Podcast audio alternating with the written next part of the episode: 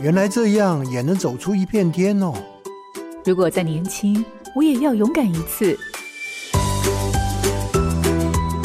欢迎进入找寻天赋的道路，这里有故事，有方向，最重要的还有愿意陪伴、勇敢探索的你。富予慈善基金会和你一起听见教育不一样。我是梁伟英。近年来，在台湾有许多学校推广亲近户外的教育，在教育部鼓励学校发展个别特色课程之外，带孩子认识这片土地的课程也越来越多元。这类课程对孩子的帮助到底是什么呢？荧光焦点：山海教育。这类课程，有的学校称为探索教育，有的学校称为山海教育。而其中最大的核心，就是要带着孩子脱离舒适圈，让孩子进入真实的生命样态去体验。尤其都市中的孩子，或许透过阅读、影音记录等方式都可以接触山林，但透过实际的体验，才能有效地打开感官。在这样的过程中，孩子也必须密切的参与团队合作，进而延伸出自我肯定、他人关怀与在地的情感，为孩子生命注入不怕挑战的涵养。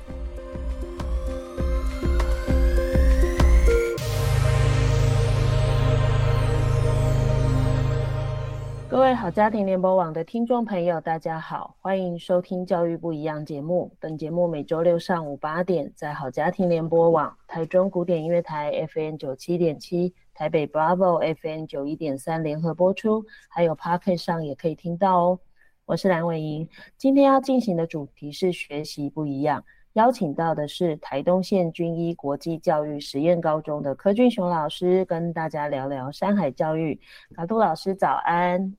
早安，伟莹老师早安。山海教育的学习，从登山、自行车到独木舟等项目的体验，培养体能、耐力、冒险精神、平衡协调与团队合作，培养学生的户外探索精神、体能、团队合作和自信心。那我想，今天我们的节目可以从柯俊雄老师的分享里头，对于这样的学习有更多的认识。各位听众朋友，千万不要错过这一集的节目哦。好。那其实我没有叫柯俊雄老师，叫嘎杜老师，是因为这是诶、欸、柯老师原来的母语里头的名字，对吧？我好像没有问过你，嘎杜这个名字是什么意思？呃、对，我经常啊，第一堂课让同学认识我的时候啊，我说呃大家好，我的名字叫嘎杜。那我爸爸呢是台湾族，妈妈是布农族，所以我是混血儿。当我讲到这里的时候，大家都会笑，意思是说呢。在多数的学生的观点，就是原住民好像是一个整体。那事实上，它的差异性是非常非常大的。那因为我父母亲是日治时期呢出生的，那所以我的这个嘎度呢，哈，它其实是我父亲的日本名字，叫加藤四郎哦，卡托卡托桑。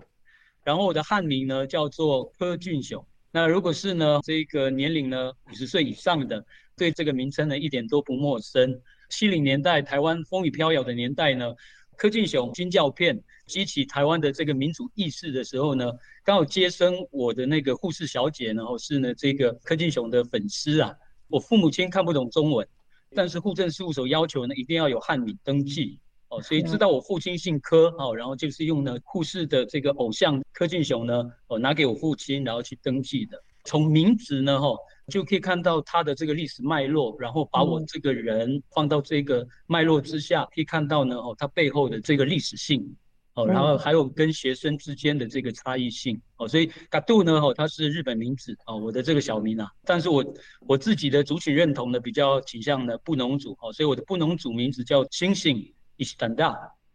哦，好难哦，好，会先从名字开始，是因为哈，嘎杜是教历史的。那历史老师就是历史老师啊，为什么会投入所谓山海教育这一块呢？呃，山海教育这一块的话，呃，第一个，那我本身是原住民的老师嘛，那而且又是布农族，那谈到山的话，身为布农族的老师，如果不主动去介入的时候，蛮奇怪的哦。那呃，因为呢，这个我们学校严长寿严总裁接手军医学校的时候呢，他想要办不一样的这个学校。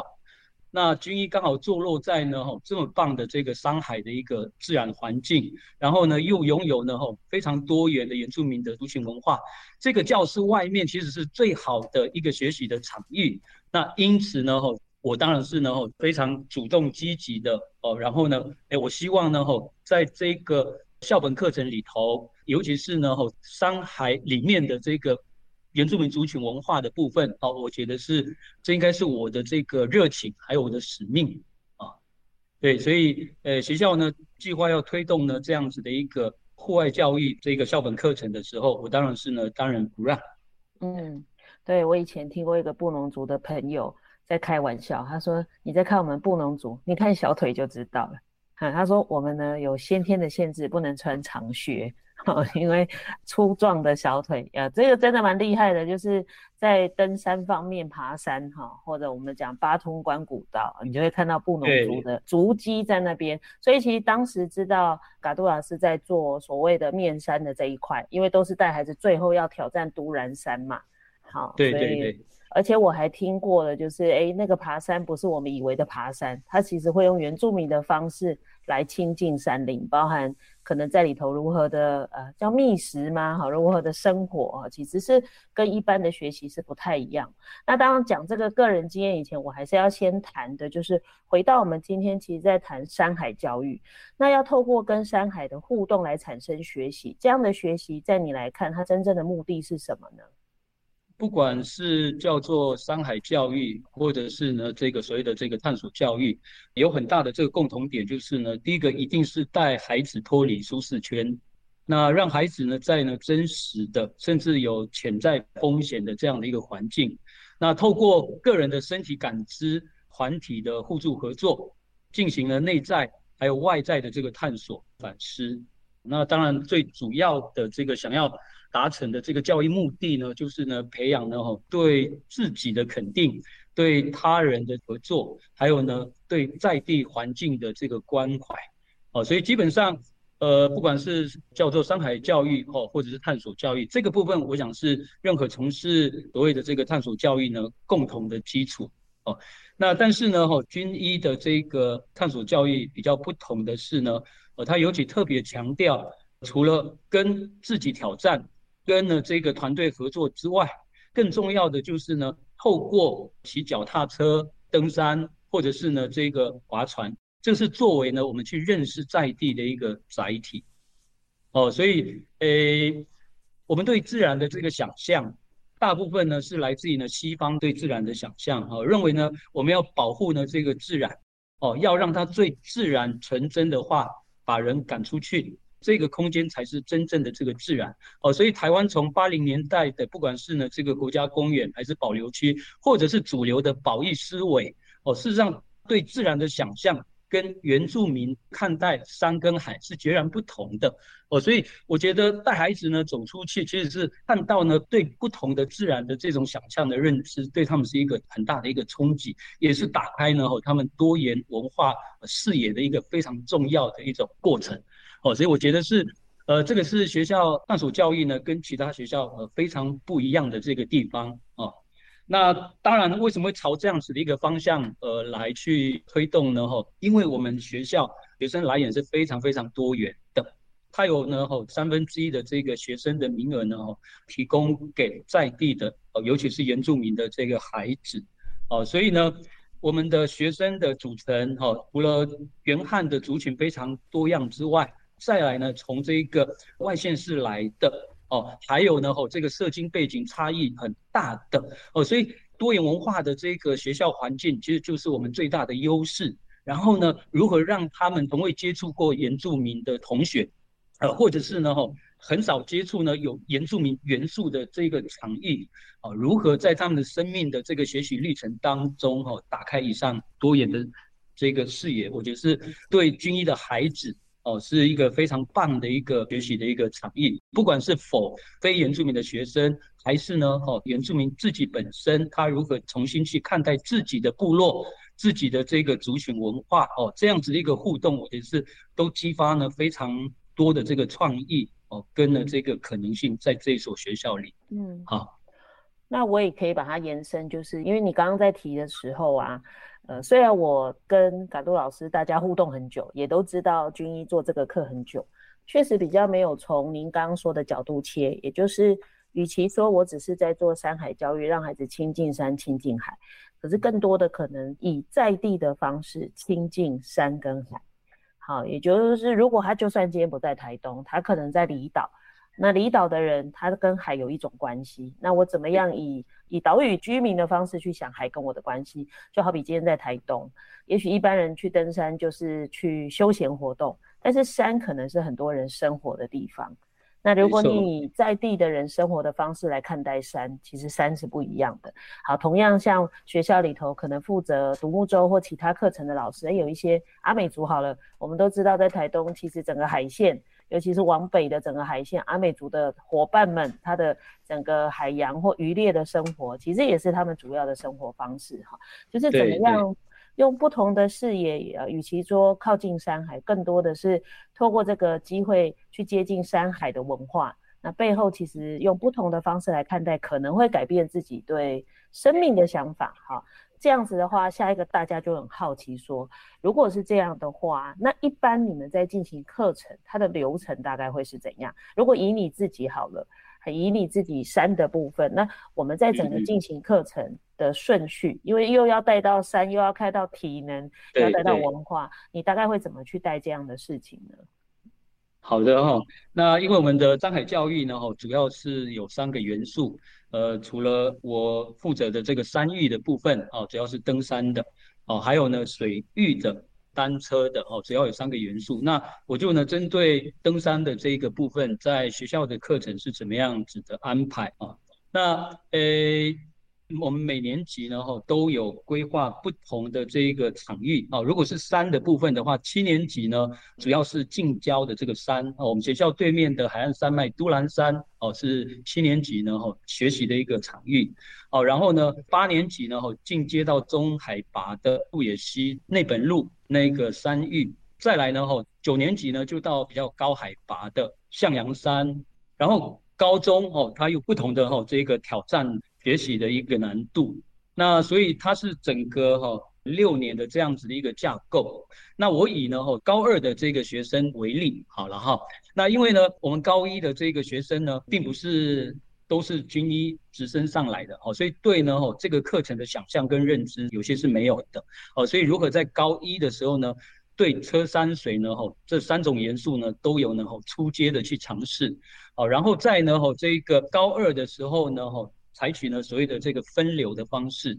啊，那所以像我的这个课程呢、啊，我带山域的哈这个课程呢，它其实不单单只是呢哈一般探索教育所会学习到的在登山的呃户外的这个知识技能，哦，包括呢哈身体的肺活量啊，哈地图判读啊，哈还有装备器材的这个操作和使用啊，这些其实都是基本的。在我的课程，它其实占三分之一的。那另外呢，哈，三分之二的部分呢，哈，我会谈呢，哈，这个因为已经高中生了嘛，而且我本身就是历史老师嘛，我会跟他们谈呢，哈，这个台湾的登山历史它是怎么发展的。那甚至更会推回去呢，哈，从十九世纪西方工业国家哈发展蓬勃的时候呢，那种人控制大自然。哦，征服大自然的登山的运动呢，哦，蓬勃兴起，然后一直到呢，哦，这个战后呢，所谓的婴儿潮，哦，所以呢，呃，整个世界局势越来越稳定了，物质呢，哦，也越来越提升了，所以，呃，户外的休闲的，哎，变成是呢，哦，战后婴儿潮呢，哦的这个需求，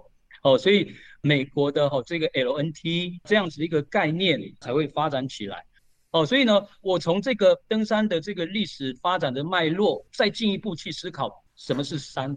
人们其实从事登山的时候，对山的这一个想象，或者是所谓的登山哲学的内涵到底是什么？哦，然后再从呢这个哲学的部分带到呢不同的这个族群去看待自然的这个认知是不同的宇宙观去去认知的，所以我会把登山再拉回到现在，哎，原住民怎么去看待山林的？那近几年来的这个原住民的传统领域。哦，看待呢，跟政府之间的哈，为什么会呢？哈，有这样子一个冲突，或者是呢，呃，这个布农族的呃王光禄的狩猎事件，哦，那原住民布农族跟山林之间的关系，哦，那是先以国家之前，那国家后面来了，法令也来了，那原本呢，吼是一个非常神圣的，哦，非常光荣的，吼这样子的一个呃行为，却变成了哦是在。国家的这个法律之下，哦，必须要偷偷摸摸的，哦，然后呢，哦，避啊避免呢，哦，这个受到呢这个惩罚，哦，所以这些东西其实是真实存在我们当下的台湾的问题。那这些就是要抛出来，然后呢，让同学来思考，哦，背后呢，哦，原住民跟山林之间的关系，在主流社会把它看成然后是可以被观察研究的课题。哦，是科学的这个研究的课题，但是在我们的传统的这个观念里头，万物都有所谓的哈尼度，哈尼度就是呢，哦，这个都有灵，哦，所以我们在启用它的时候呢，是一个非常尊重的，即便我们狩猎到呢，哦，这一个祖先给我们的这个猎物，我们不会说是我们自己打的，是透过呢，哦，祖先的力量，或者是天赐给我们的感恩的心，然后呢，来去呢使用呢，哦，这样子的一个礼物。哦，所以我们会从它的皮毛到它的骨头，到它每一个部分都充分的把它利用。哦，所以这个才是呢，吼，对自然万物的哈，那呃，在原住民里头非常深层的一种对等的相互关系。那所以我觉得，呃，山海教育呢，吼，这个除了刚刚前面提到的吼，跟自己的这个挑战，啊，那还有跟团队的合作之外，我觉得一个更。终极的呢，吼，它其实就是一种，我们布农族讲说就是敏布伦，敏就是 become 哦，变成，布伦是人的意思哦，成为布农的意思哦，成为人的意思。那换句话说呢，吼，就是我们身为人拥有的这个 human being，那已经失去太多了，被科学被呢吼现代的这种生活方式，所以呢吼，我们如何回到土地，然后回到呢人。和土地之间的人地关系，那我们所应该具备的这个原本就应该拥有的 human being 的这种能力，跟大自然沟通、相处、互动的这个能力，其实不只是呢原住民，包括汉族群更早以前也是呢跟自然有这样子的一个互动能力。所以这个上海教育，我觉得就是一个成为人的过程。嗯，哦，成为什么叫真正的这个人？要。能够然后去倾听，然后呢去感受，即便他对方不是人类哦，我觉得带着这样子的一个对等的心情去互动的话，我觉得这种关系是很和谐的。嗯，其实嘎都谈的啊，就很像我，其实在不同地方跟不同族群的老师聊的很像。比如说同样嘛，像现在很多像澎湖好了，或兰屿好了，它其实靠着它的海岛，它可能有很多观光。的兴起，那当然慢慢在地人也会去想的，就是说这些海洋活动可能可以帮助大家亲近海洋，然后更认识海洋。可是某个程度上也回到了到底人跟自然的平衡是什么？我我有时候常常在想，因为我遇到很多在做这种探索教育的老师啊，其实都提到一个还蛮我觉得共同性的，就是让孩子回到那种真正用自己的身体去感受你的环境。然后用自己的身体的本能，可能去突破某些困难，你就开始去意识到说，实际上在这个宇宙或这个世界里头，我好像不是我以为的这么强大。哎，我其实有很多无法突破，或者是我有很多其实必须面对的困难，而且那种那种更孤单的，就是有点像是你身体会有个极限哈，那个比考试还困难。考试就是考完考不好就算了哈，但是有时候爬山，你爬到一半还不能爬不完。你好像非得要把一件事做完，所以其实我还蛮认同刚刚嘎杜讲的，确实那个经验中会让孩子更深刻去体会我是谁，我跟他人的关系，我跟整个大自然的关系，那我要怎么看待我的生命？好，其实这是不太容易的哈。那听起来啊，其实要带孩子上山真的没有那么容易才对，所以这种课程或这种学习呀、啊，门槛会不会很高啊？尤其是你带他们爬的山都不见得是容易爬的山，嗯，对。那做这样的学习门槛会不会很高？呃，当然，它的这个风险呢，它是一定有的哦。但是也因为呢，就是有存在风险哦，所以这个才是探索教育呢，吼，它的精髓所在哦。如果你完全太太安全了，或者是说呢，把孩子脱离不出那个舒适圈的话，他在面对大自然的这个环境，他感受不到危险，那那种会很容易很自大哦，自以为是的哦，甚至不靠呢这个同伴哦，所以要把孩子带到我们预设的那样的一个情境哦，然后他的这个风险性，当然是我们自己带队的老师呢哦，他是能够 hold 住的哦，所以。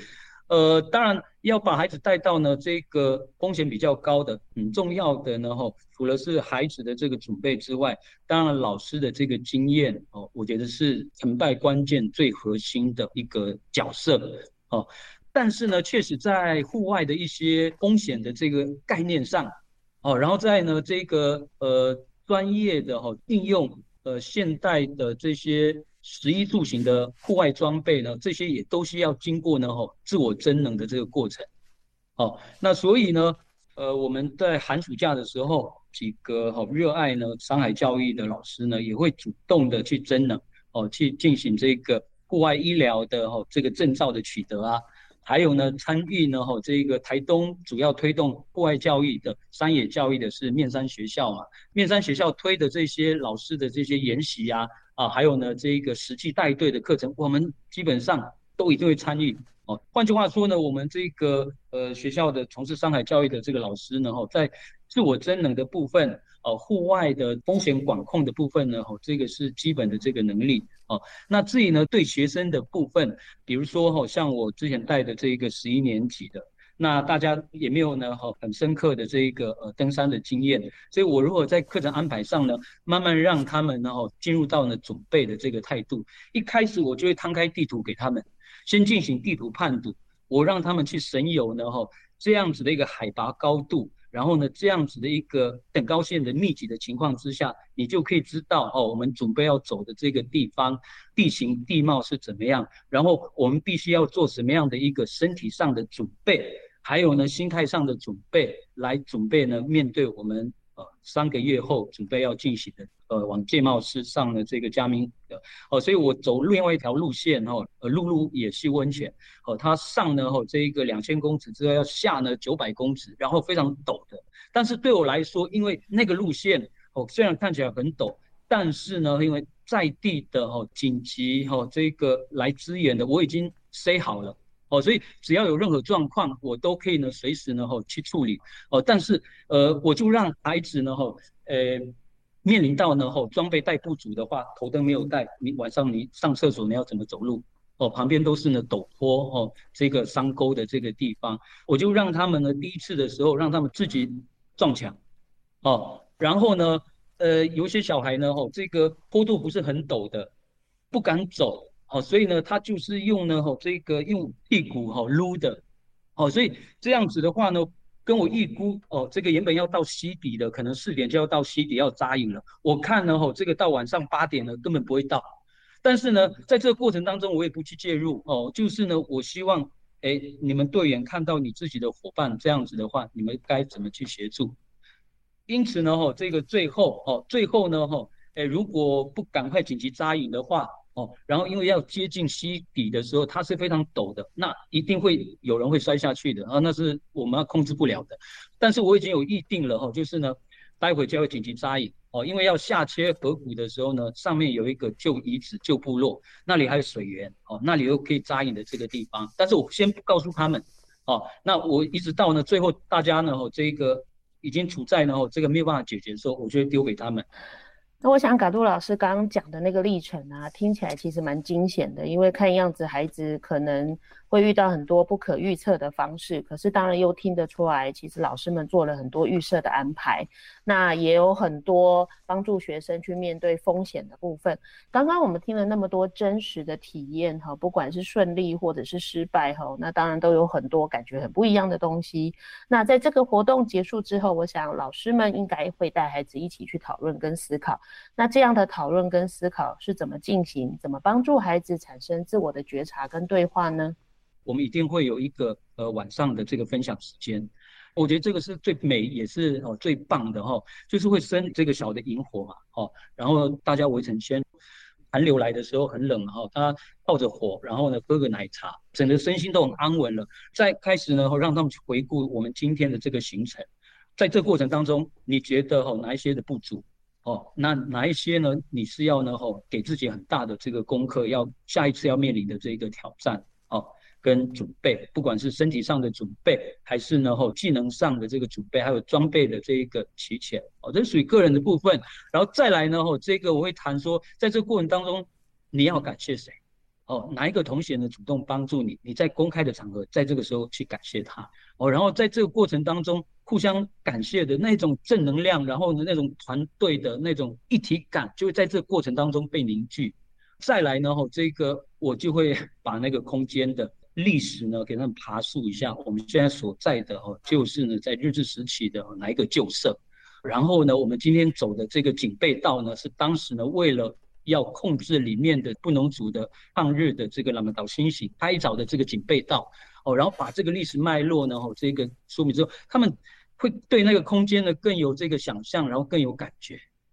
当然下山之后，下山之后呢，回到呢好学校之后，我们也也一样会有一个这一次活动的这个结束圈。然后这个结束圈就非常非常重要了哦，因为你任何的这个活动，你最后没有做一个 ending，做一个重新反思跟收尾的话，那就会功亏一篑。哦，所以即便是大家已经很疲累了哦，然后装备呢把它清洗整理之后，然后还是呢围成圈。老师，我就会提问哦，然后我就会从三个层次，从他对自己、他对伙伴，还有他对呢这一个环境，从这个三个面向、三个层次来提问他们，再重新回顾呢这一趟的这个行为，这一个过程，好、哦，然后下学期的时候最好带，呃，因为有上学期的经验之后，你根本不用盯他们说你的体能的哦，自我体能的这个呃训练的状况怎么样，根本不用提，他们在大下课的时候。就会自己呢，吼，三五好友，然后自己跑操场，准备呢，吼，在下学期的时候，他们要面临到更困难的这样子的过程，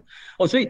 诶，每次回来之后，对班级的这个氛围，哦，是非常强烈的，哦，因为他们经过这样子的一个革命情感，不管是在水域的，还是呢，吼，山域的，还是单车的，回来之后那种团体的那种呃认同感，哦，跟了这个团结合作呢，班导就会最开心呐、啊。呃，因为呢，这个同学之间哦，虽然平常在学校还是有这个呃有些争议的地方啊，但是经过那么大的挑战之后，这算什么？嗯、对，所以那个那个跟人相处的那种呃胸襟，很自然而然的哦，就会被打开来。哦，那所以呃，所以我觉得从事呃山海教育或是所谓的这个探索教育呢，我觉得做身为老师的。呃，最爽的地方啊，就最有成就感的地方，就是看到孩子的这个改变，而且他可以，呃，去主动的去改变，这样子的改变，其实在家长上呢也看得出来哦。所以每一次，呃，除了孩子的这个事后的心得的反思回馈之外，那也会从家长端那边呢，吼，这个传来，哎，他跟他的导师分享，而导师又跟我分享，哦，所以我觉得是一个很棒的一个正循环的一个过程，嗯。觉得刚刚听起来就会变成，其实打杜老师花了很多时间带孩子去反思跟体会这一段的过程，包含有一些他们可能会出现的一些 trouble，其实你都已经控管在可承受的风险，也就是。虽然听起来，你知道要不知道的人会觉得我的天呐，老师们怎么可以允许学生这样这样这样？可事实上，你就会很清楚知道，有一些错不犯哦，他这辈子都不会改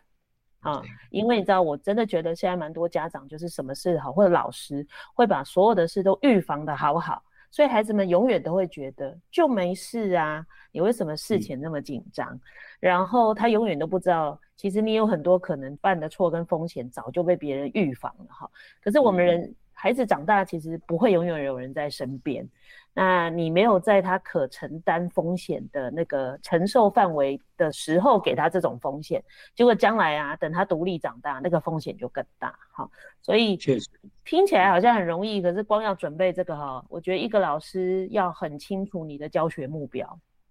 你才会知道有哪些东西是你故意。或者是你可以允许它发生的。好，那刚刚当然听的都比较多是嘎杜在课程上或者在带领这种学习上的安排。那我也好奇呀、啊，呃，因为当然学校是要求所有孩子都必须选一种他自己想要的项目啊，就探索教育的项目。可是一定会有孩子其实不喜欢这种学习。那假如在我们的课程里头，真的遇到了有一些孩子其实不太喜欢，或者他真的遇到困难，一直很退缩的，大概会是什么情况？那老师们通常会怎么帮助他们？呃，我以呢这个单车的哦，瑞哲老师来带的哦。那有一些孩子呢，哦，这个呃高中才进来的，他国中没有骑过单车，哦，所以单车对他来说是一个呃很恐怖的哈，这一个交通工具。可是呢，吼，如何让他哦愿意上车？其实呃，如何透过小队的这个合作跟支持就很重要了。哦，所以我们在进行所谓的这个呃商海教育的时候，一定是用小队的这个方式。哦，然后呢，吼这个。呃，小队的分组呢，我们也会跟导师密切的这个了解，哎，哪一些同学放在一起的时候是加分的，呃，会相互协助的。好，那透过呢这个呃小队的同伴的支持，以及老师在那边说不要怕，啊，然后这个试看看呢，啊，跟同侪之间的这个劝说，同侪之间的影响比较大，有学生教学生，啊，有会的同学呢教不熟悉的这个同学。哦，然后慢慢的这样子的一个过程，给他的这一个难度，啊，一下子不要太困难哦。你今天只要会能够呢坐上去，前进了几公尺，哦，用两个脚踩地就可以了。哦，那下一次呢，你试着用脚看看，哦，那所以让他慢慢的哦不会害怕，哦，然后呢，诶，慢慢的哦也会在这过程当中建立每一次的这个自信心，哦，所以最后呢，哦，基本上哦这个单车的技能，哦，基本上。都会呢，哦，最后都能够呢，哦，这个骑乘。但是还有还有更极端的，哦，就比如说，呃，我们也有呢，哦，身障的这个同学，哦，坐轮椅的同学，所以他就是没有办法做呢，哦，户外的哦这个活动啊，不管是水，或者是登山，哦，或者是车，哦，所以这个时候呢，我们车山水的老师会讨论，但是。我们也希望哦，他也要在这样的一个课程里头参与哦，所以最后呢，我们协调之后，也跟了这个孩子说呢，哦，哪一个场域呢？诶，你比较适合呢，哦，参与的，甚至协助的，哦，所以他最后呢，哦，就是呢，选择车主，哦，他当然不是呢骑车的，因为车主会有保姆车嘛，他坐在保姆车呢，哦，负责呢帮学生同学做呢这个摄影记录，那所以针对。特殊的这个孩子用什么样的一个角色哦，他也是可以参与其中的，不一定都是呢。哦，这个一定要骑脚踏车或登山，因为这些只是一个媒介而已嘛。这些只是一个去跟自己对话、跟团体对话哦。如果他在这个过程当中帮同学拍照，他也学会了拍照的这个技巧哦。然后呢，在这个过程当中也进入同学呢他们奋战的这样子的一个过程。事实上。他也在这个课程的精神里头啊，哦，他怎么面对自己，他怎么去跟他人建立互动关系哦？所以，呃，就是只要精神不变，然后参与的形式途径，我觉得这个是可以透过老师呃共同来讨论。哦当然也跟了这一个呃学生跟孩子本身有过这样子的一个呃讨论的过程，然后呢，哎，觉得大家都可以接受的。那至于说身体状况都 OK 的，只是呢害怕。只是呢缺乏经验，那这个可以透过呢哦慢慢的去引导团队的这个协助，都能够呢过关的。哦，当然还是有遇到呢哦，他就是不要去尝试啊。这个时候的家长其实就很重要了。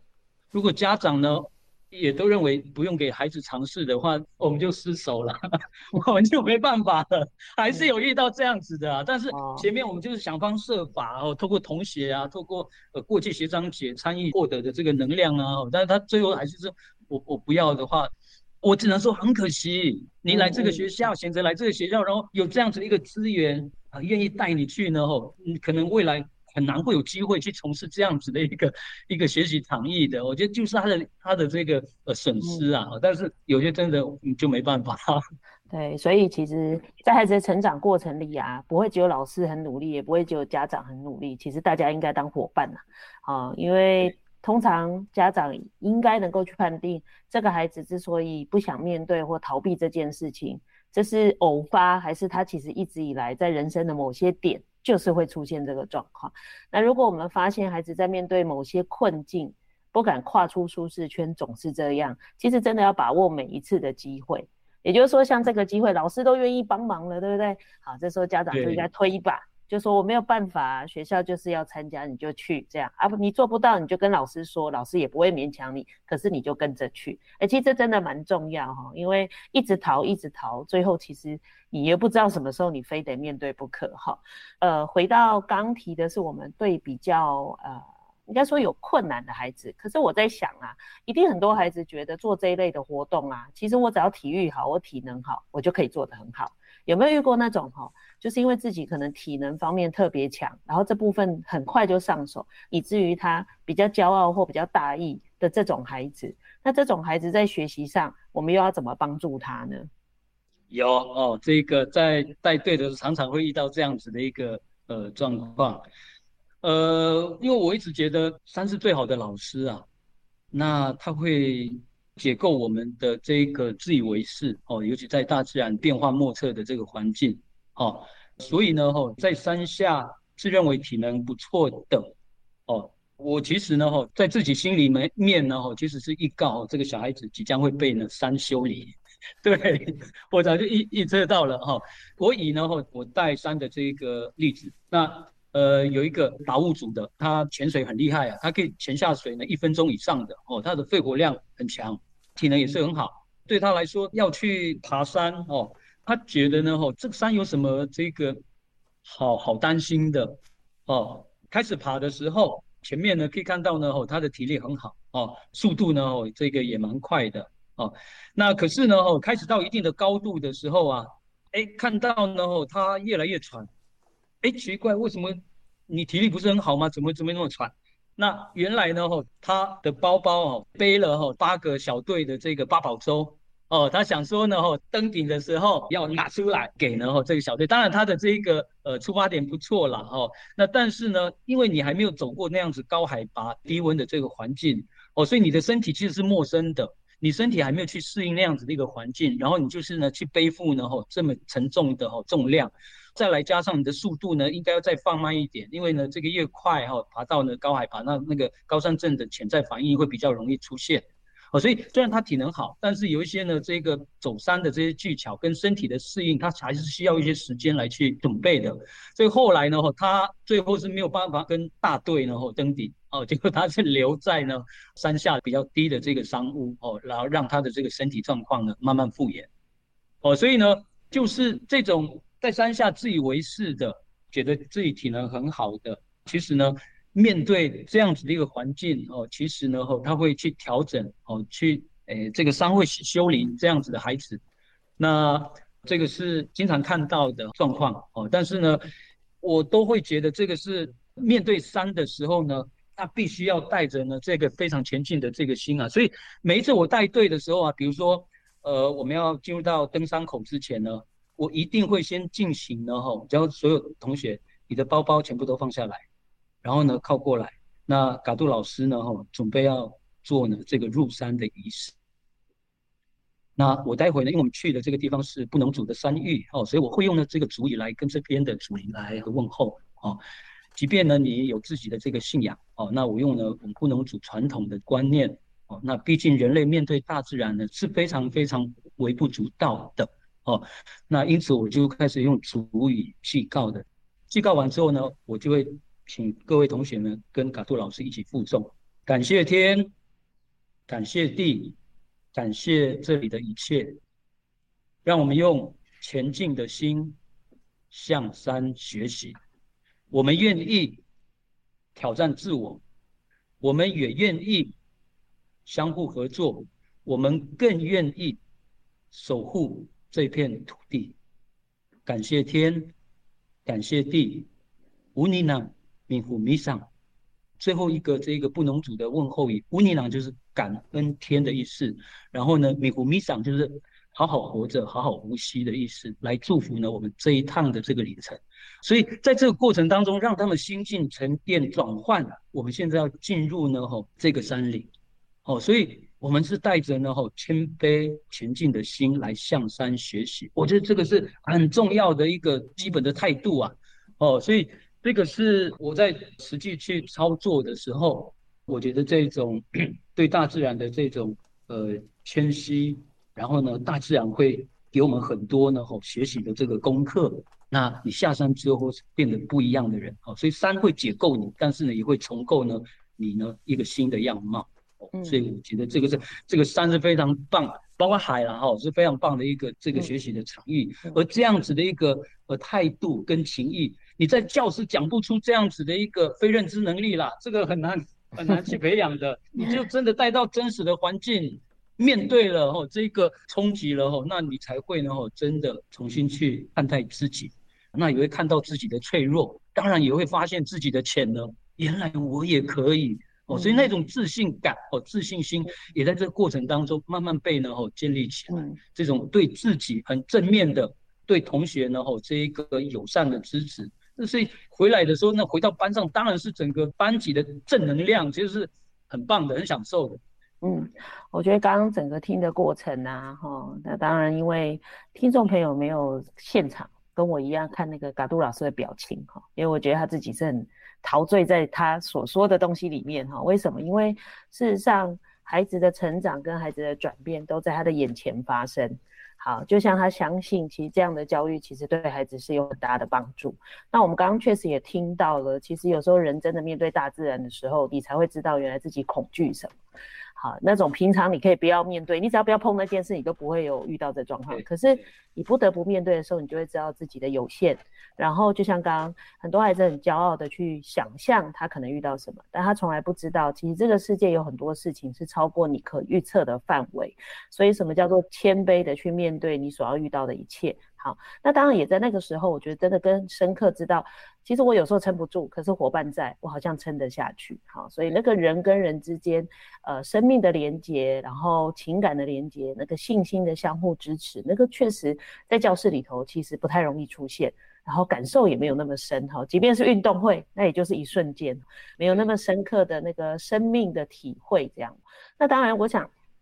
刚刚嘎杜老师讲了很多，其实本来都很好奇的事情，在你的故事里头，大概就找到了很多的答案，包含你们怎么面对学生，怎么帮助学生，怎么找好跟拉好老师的角色，那怎么样真的提供一个学习的情境给孩子，那又必须保障他们在这个情境中的跌跌撞撞是我们可以承受的一个风险的范围内。那所以我最后其实很想，当然要听嘎杜老师哈，其实这一路我猜你也不是一开始上这个课就是这样。这一路应该也因为孩子，你有很很多改变哦，因为这跟我几年前跟你们聊，我觉得听起来是差很多的。好，因为我还记得大概一百零六还是零七学年度，那时候在跟大家谈，我们在做这个教育到底最后要带给孩子什么，然后我就记得谈了半天，大家比较知道要做什么，可是好像还没体会。能够让孩子发现什么哈？那真的是大家跟着走，体会才知道说，原来一路走过来，他对生命的意义是这么深刻。那最后，你可不可以跟我们用一段话说一下，你自己怎么看待山海教育或山海跟人的关系呢？呃，在每次呃下山之后哦，然后呢，我送给孩子的这个勉励的话，我说准备呢是为了能够看到更高的这个视野。这个视野不单单是爬到呢更高海拔，而是呢你的心胸的眼光的这个视野的层次也会跟着改变。好，那另外呢哈，我也会跟同学讲，或者是也跟呢哦担心的家长说明说，冒险不是带孩子做危险的事，而是做好充分的准备，然后陪伴孩子勇敢的面对挑战。啊，那这两句话呢，主要是针对呢探索教育的哈这样子的一个课程的态度啊。那但是呢哈，如果今天呢再拉到呢哈这个所谓的山海教育啊，然后呢我从原住民的呃这个老师来在学校推动的这个探索教育呢，我觉得我在推动的是一种所谓的原民全教哦，就原住民的哈这一个议题，原住民的概念不是只是原住民的事情。而是呢，包括全国的孩子呢，都必须要去认识、了解的。哦，所以如果针对呢这个山海教育的话语呢，我就会说呢，哦你的筚路蓝缕、移取山岭，可能是他们的土地流失、族人的流离，因此带着多元和同理的眼光，亲近山跟海，你会有。看见不一样的岛屿的美丽，好，这是我对山海教育的这个诠释。嗯。好，我想从嘎杜老师这里，我们又多了一个新的视角。因为过往我们在谈人跟山跟海的关系，比较从大自然的这些生物的角度去看，不管是植物、动物。那我想从另外一个角度去看文化，甚至我们共同拥有的历史来看，山跟海其实能够告诉我们的事情，其实是超过我们想象的。那理解人跟山海的关系，其实回到最原始去思考。思考人是在怎么样的，以什么样的方式、什么样的态度，在这个自然里头存活下来，那或许更能够去连接到我们其实这几年一直在谈的联合国的永续发展项目。好，与其一直在找新方法，嗯、有时候也许方法可以新，但问题是面对这个世界的态度，要不要回到最初？好，我想回到最初，其实你就会发现，也许不太需要更多的方式，我们每一个人都可以在生活中找到一个不管对人对自然都达到平衡跟尊重的一种生存方式。哈，那今天真的很谢谢嘎杜老师哈，不太像是来跟我们讲山海教育，比较像是来跟大家上一场重新认识自己的心灵课程哈。那我相信各位呃听众朋友可能也可以从这个节目里头重新去思考一下，我们怎么带领孩子去面对我们所生活的环境哈。谢谢嘎杜老师。好，乌尼呢米古米桑。感谢您收听今天的节目，邀请您关注节目粉丝团动态，并与我们互动。接下来，请您继续锁定好家庭联播网台北 Bravo FM 九一点三、台中古典乐台 FM 九七点七，也邀请您上 Pocket 搜寻订阅教育不一样。感谢台东县军医国际教育实验高中柯俊雄老师的受访，我是蓝伟莹，教育不一样，我们周六上午八点见。以微笑点亮教学现场，赋予慈善基金会与您一起支持教育，陪伴生命找到自我价值。